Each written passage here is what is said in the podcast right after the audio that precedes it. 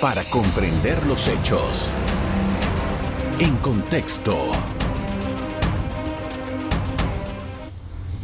Muy buenas noches, sean todos bienvenidos y ahora para comprender las noticias las pondremos en contexto. Varios gremios del país han mostrado su preocupación por el estado de las finanzas públicas. Hace tan solo unos días, Transparencia Internacional, capítulo de Panamá, alertó sobre el alarmante aumento de la deuda pública, lo que indica que no hay una real contención del gasto público. La deuda pública de Panamá cerró en el 2021 en casi 40.500 millones de dólares, un 30.5% más que en 2019 y actualmente se encuentra en 42.891 millones de dólares debido a los programas de ayuda originados por el estado de emergencia. ¿Hasta dónde llegará la deuda? ¿Cómo afecta esto a las finanzas de los próximos gobiernos? En la siguiente entrevista analizamos el tema. Así es, tenemos invitado a Olmedo Estrada, es economista y fue también presidente del Colegio de Economistas de Panamá. Buenas noches. Muy buenas noches, Carlos. Gracias, Un placer. Gracias por estar con nosotros nuevamente. Eh, en primer lugar, queremos hablar sobre la situación de las finanzas del Estado, porque hay una solicitud eh, que va creciendo, dicho sea de paso, en los últimos días de eh, la sociedad panameña por el encarecimiento que se está dando en todos los órdenes de, de la vida nuestra. ¿Cuál es su evaluación sobre la capacidad del Estado frente a los retos que impone esta situación? Sí, eh, en primera instancia eh, tenemos que decir que efectivamente el tema de las finanzas públicas eh, es un tema que en estos momentos podemos decir que viene pasando por una situación muy difícil porque en el año 2020 cuando la economía se desplomó, casi en un 18%, algunos dicen 20%, eh, fue un golpe muy duro para lo que es la producción nacional, pero también para las finanzas públicas, ya que eh, ese año eh, este, la recaudación fue muy baja, producto precisamente de una economía cerrada prácticamente a un 60, un 70%, y muchos negocios cerrados solamente operaron enero, febrero y la mitad del mes de marzo. El resto del año prácticamente estuvieron cerrados.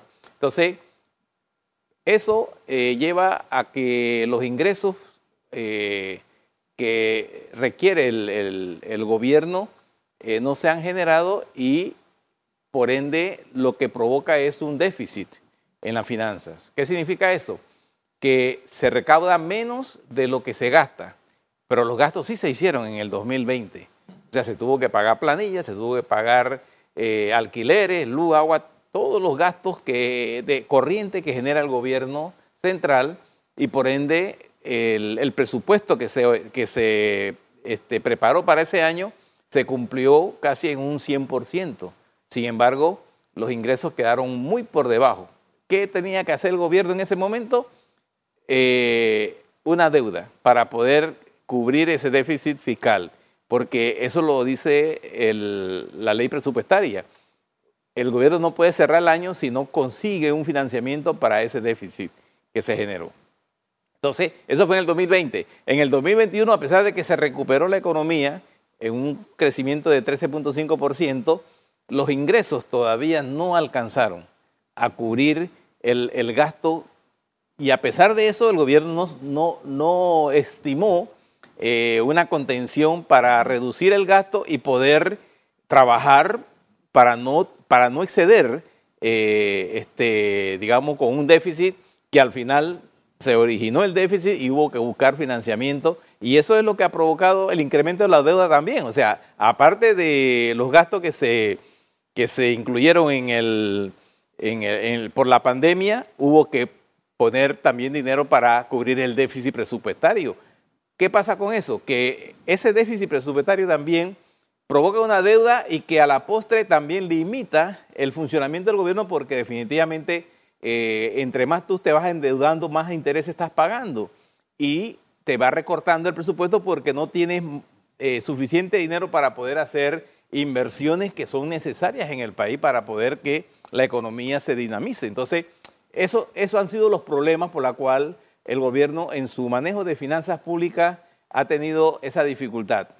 Pero ahora en el 2022 que se perfilaba un año ya con una recuperación casi que completa a lo que teníamos antes de la pandemia, viene el problema de la, de la guerra eh, de Rusia con Ucrania, que aunque esté a miles de kilómetros de, aquí de Panamá, nos está afectando. Nos está afectando porque eh, el problema del trigo, el problema de, los, de los combustibles y muchas materias primas que se originan en Ucrania y Rusia están impactando a los países de, América. Ahora, eh, no da mucho esto, mucho esto espacio para la creatividad desde el Estado para hacerle frente a las solicitudes que se están haciendo. Sí, lo que pasa es que, eh, vaya, nosotros no somos productores de petróleo en primera instancia, dependemos en casi un 95% de todos los derivados del petróleo. Yo creo que nosotros aquí, si acaso algunas industrias las tenemos con generación de energía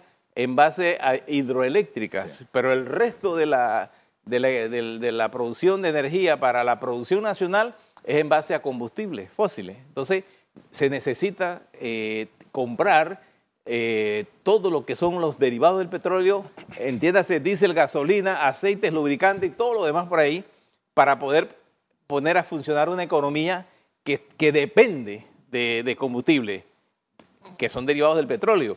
Adicional a eso, también tenemos el problema de que hace un par de, meses o años que viene subiendo el costo de los fletes de las, eh, del, flete marítimo.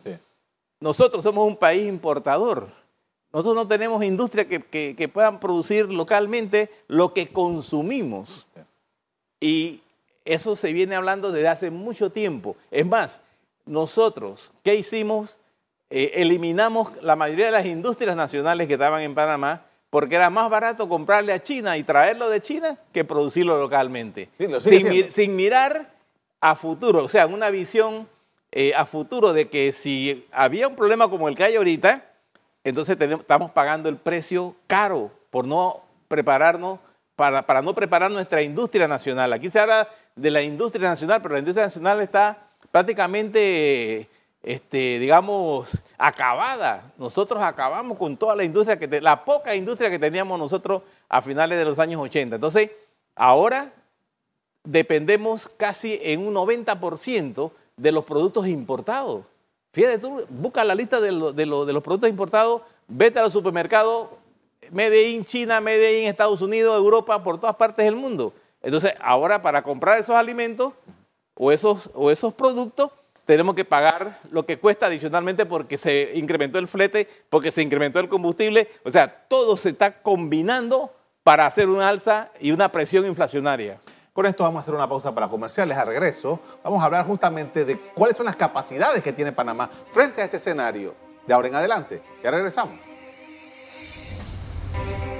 En contexto. Estamos de regreso con el economista Olmedo Estrada. Estamos analizando la situación financiera del Estado panameño y la situación económica del país, que están entrelazados.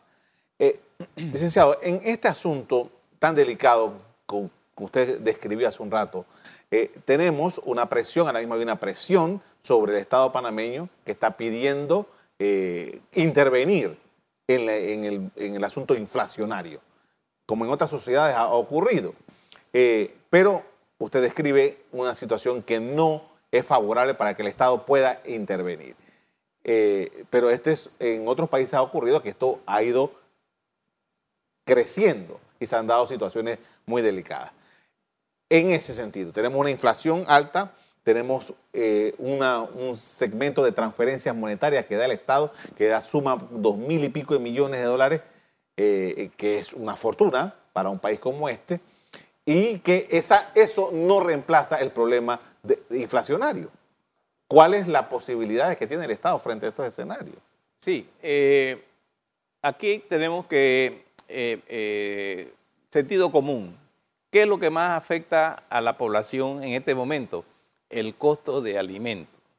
Nosotros tenemos que pensar en este momento es cómo podemos buscar medidas que permitan disminuir el costo de los alimentos. ¿A través de qué? a través de esas ferias que se, eh, eh, se hacían anteriormente por corregimientos, donde el gobierno a través del Instituto de Mercadeo Agropecuario, llevaba eh, productos agropecuarios a, a esos mercados para ponerle a los panameños productos alimenticios baratos. El arroz, la carne, los frijoles, eh, las verduras, las legumbres, a precios accesibles. Si usted ataca esa urgencia nacional, que es la alimentación, usted baja la atención de muchos sectores que hoy están pidiendo el alto costo de vida que la canasta básica, porque eso, eso es lo, lo fundamental. Porque el tema del combustible, sabemos que es un tema que viene de la presión de la oferta y demanda internacional y que Panamá no puede hacer absolutamente nada. Nosotros tenemos que estar es esperando a ver el vaivén. Algunos dicen que es el impuesto el que tiene el precio de la, de la gasolina y del combustible alto. El impuesto es un porcentaje de lo que viene cuando viene el valor del, del, del combustible de afuera. Y, y, lo que el gobierno está haciendo es cobrando un impuesto y que ese dinero ya está destinado para otras obras sociales. Entonces, o deja de, de, dar subsidios para, para, poner ese dinero en la gasolina o en el combustible en términos generales, o simplemente esperamos a que esta situación, como ya se está mencionando, que está bajando el precio del, del petróleo, ya está a menos de 100 dólares el barril, esas son buenas noticias, pero todavía está por las nubes y vamos a seguir pagando el precio caro porque nosotros no producimos petróleo. Pero la solución, si tú quieres bajar la presión en este momento social que hay, ponle la comida barata a los panameños y tú vas a bajar la tensión de mucha gente porque eso es lo que muchos están en este momento eh, este, aireados porque realmente van al supermercado y están pagando un precio altísimo. El gobierno destinó un subsidio para los transportes de las legumbres y usted va a Merca, Panamá, y usted encuentra las legumbres por las nubes. Entonces, ¿para qué sirvió el subsidio? Si la, idea del subsidio era para que bajara el precio y no aumentarle el precio a los consumidores. Entonces, ¿quién está detrás de todo esto? Que es lo que nosotros preguntamos. Porque si se da un subsidio al transporte, significa que, que los productos van a llegar a Merca con un precio bajo. Pero usted va a Merca y los precios están altos. Entonces, ¿a quién le llegó el subsidio? Ahora, esto además, que esta situación inflacionaria y esta presión que se está dando, eh, está además eh, sumada a un problema de desempleo grave que tiene Panamá en este momento. Sí, eh, muy bien. El tema de desempleo eh, hay que verlo, ¿verdad?, como una perspectiva porque Panamá, eh, si bien ha mejorado un poco el tema de desempleo porque llegamos a 18%, ahora estamos a 9%, 9.9%, aumentó la informalidad, pero si tú ves los números, uh -huh. eh, yo hice un análisis de la informalidad y nosotros hemos visto que la informalidad venía creciendo, no por, por el problema de la pandemia, venía creciendo desde antes. Ya. Había algo que se estaba haciendo incorrecto en Panamá que permitía que esa, esa, ese sector y nadie le prestó atención. Nosotros habíamos dicho en un momento que había que eh, evaluar esa informalidad, porque hay, hay, dos tipos de informalidad. Uno, el empresario informal y el otro, el empleado informal. Exacto. Y que ambos estaban buscando la manera de subsistir. Entonces, si el empleado, el, el, el empresario informal, lo que necesita es apoyo de una institución que se llama AMPIME, ¿para qué? Para recibir asesoramiento técnico, para formalizar su empresa, para buscar financiamiento, para buscar asistencia técnica, y que era AMPIME la responsable de sacar a esa gente de ese segmento Informal. empresarial de informalidad. Y el otro era el, el, empleado informal. El empleado informal, ¿quién es el responsable? El INADE. El INADE tiene que capacitar a esas personas en oficios, oficios como plomería, mecánica, eh, soldador, en fin, ¿cuántas eh, profesiones no hay que se pueden eh, dar en un corto plazo, tres, seis meses, un año, y esa persona queda con un oficio y ya no tiene que ir a la informalidad, sino que él va formalmente a buscar un empleo en una empresa. Entonces, ahí están los responsables. ¿Pero qué se ha hecho? Muy poco. Y por eso es que se ha incrementado la informalidad. Le están echando la culpa eh, a otros que no son los responsables. Entonces ahí es donde se tiene que atacar esa problemática de la informalidad. ¿Por qué no, no, ha disminuido lo que teníamos antes del 19? Porque faltan inversiones aquí en Panamá. Eso sí hay que criticárselo al gobierno que no ha salido a tocar puertas. Aquí hay que tocar puertas. Panamá no es el único que está buscando inversionistas. Aquí está todo el mundo, porque la pandemia atacó y golpeó y dejó en malas condiciones a muchos países. Entonces, esos países que están haciendo, tocando puertas, haciendo lobby, tienen altos dignatarios del gobierno, de los gobiernos, tocando puertas, haciendo lobby, porque para conseguir eso hay que hacer lobby, hay que sentarse y vender a Panamá. Y Panamá no lo está haciendo. Con esto vamos a hacer una pausa para comerciales. A regreso seguimos hablando sobre la situación económica, la situación financiera del Estado panameño. Y ya regresamos. En contexto. Estamos de regreso con el economista Olmedo Estrada. Estamos hablando sobre la situación financiera, la situación eh, económica de Panamá y del Estado panameño. Y el Estado panameño, como lo dijimos al principio, se ha endeudado mm, más de cuarenta y tantos mil millones de dólares. Es la deuda que tiene eh, Panamá y la relación deuda-PIB cada vez se está acercando un poco más. Y ya ah, en el 2019 se hizo un arreglo, un ajuste a la ley y no sé si la estamos cumpliendo, no, tengo el dato, pero quisiera que usted me explicara cómo usted ve esa situación ahora mismo. Bien, eh, el endeudamiento público no es malo. Eh, definitivamente los gobiernos tienen que buscar financiamiento y utilizarlo de una manera eh, racional, productiva, porque si usted necesita, por ejemplo, mil millones de dólares para eh, impulsar la economía y que a su vez la economía va a impulsar el empleo y va a impulsar a las pymes y va a poner eh, a la economía a moverse, usted está haciendo una, eh, una buena acción en conseguir un financiamiento, ¿verdad? Para que esas, esa actividad económica se ponga en movimiento. Eso es pedir un préstamo o endeudarse de manera productiva y eficiente. Pero ¿qué ha ocurrido aquí? En Panamá. Desde hace muchos años, estamos hablando desde el 2009 para acá, si nosotros vemos la, relación de la deuda desde ese momento hasta la fecha, esto se ha incrementado de una manera eh, exponencial.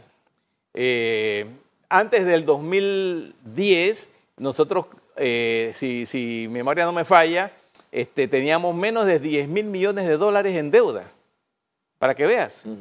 Pero de ahí para acá, ¿qué pasó con, los gobiernos?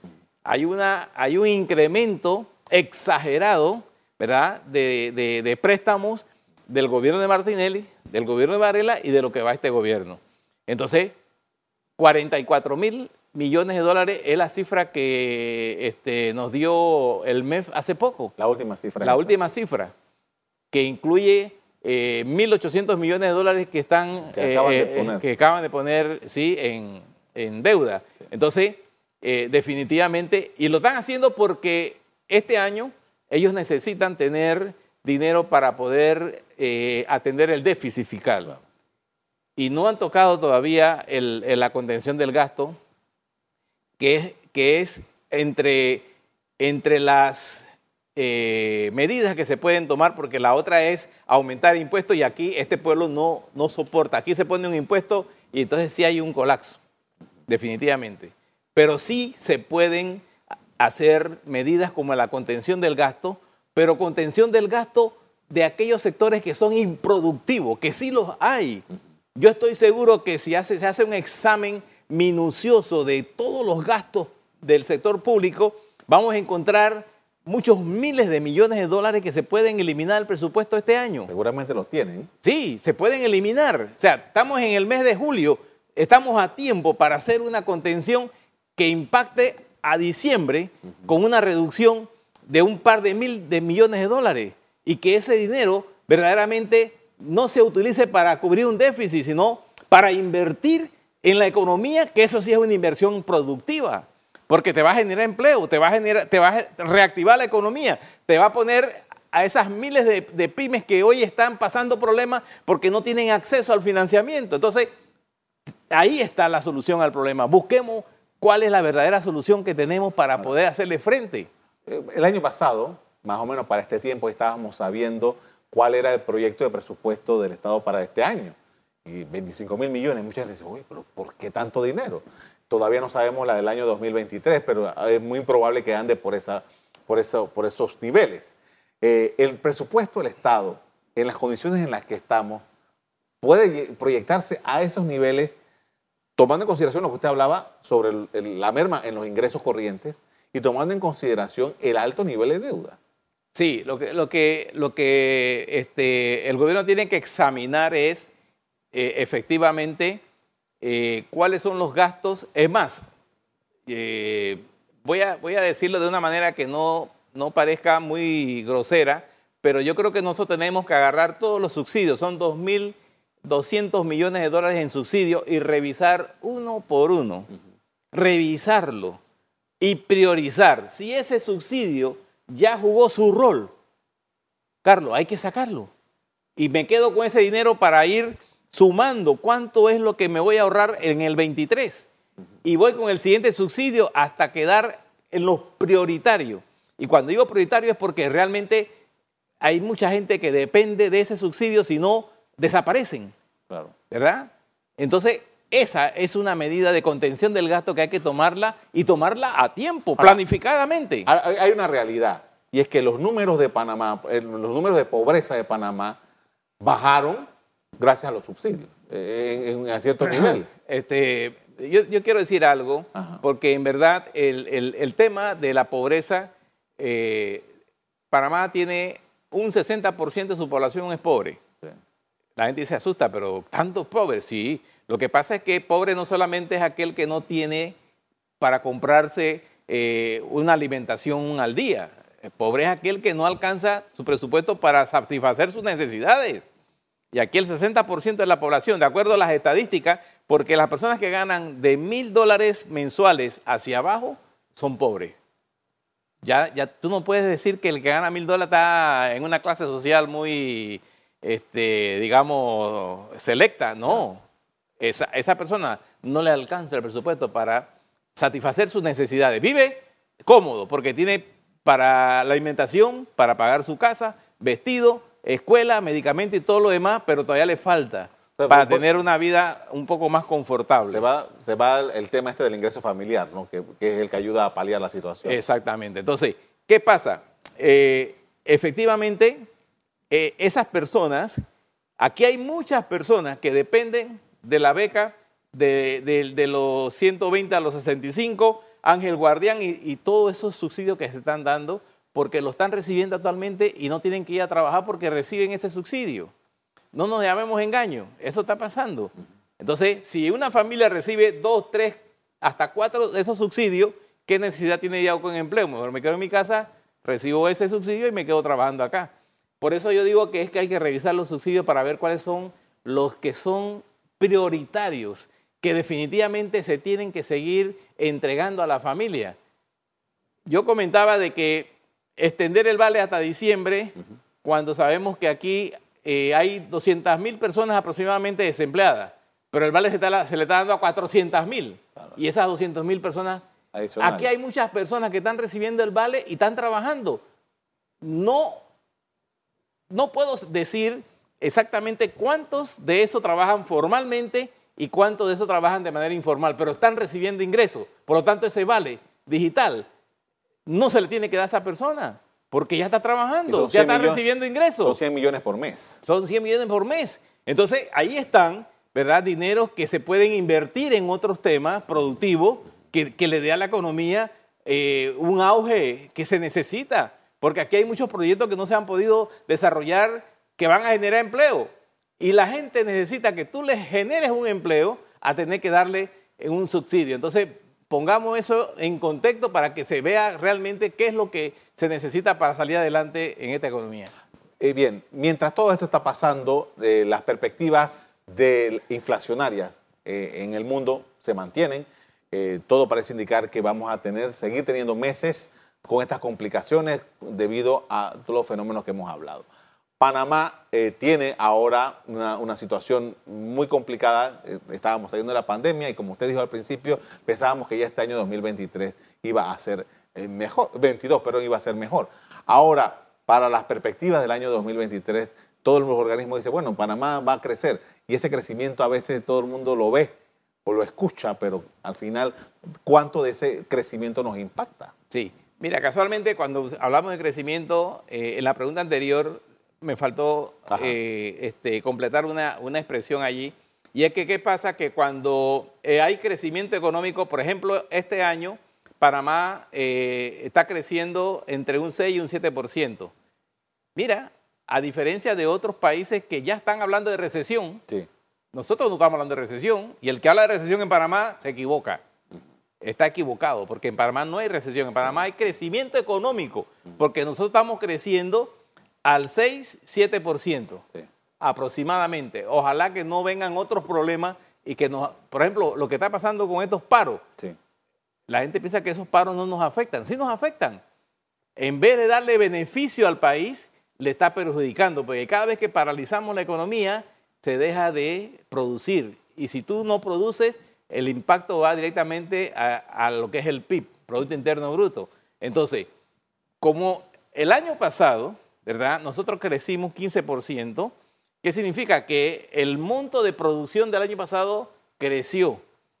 Y este año se estima que vamos a estar por arriba de los 75 mil millones de dólares significa que ahí es donde viene lo que dice el, ministro del MEF.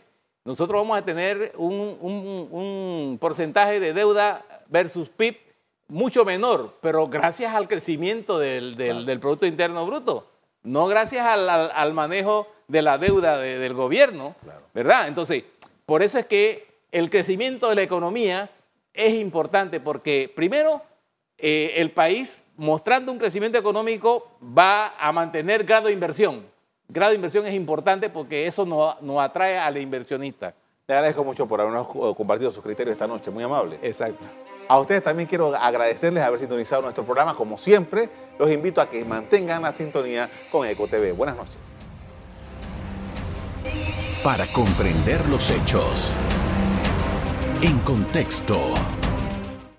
Revive este programa entrando al canal 1 de BOD de Tigo.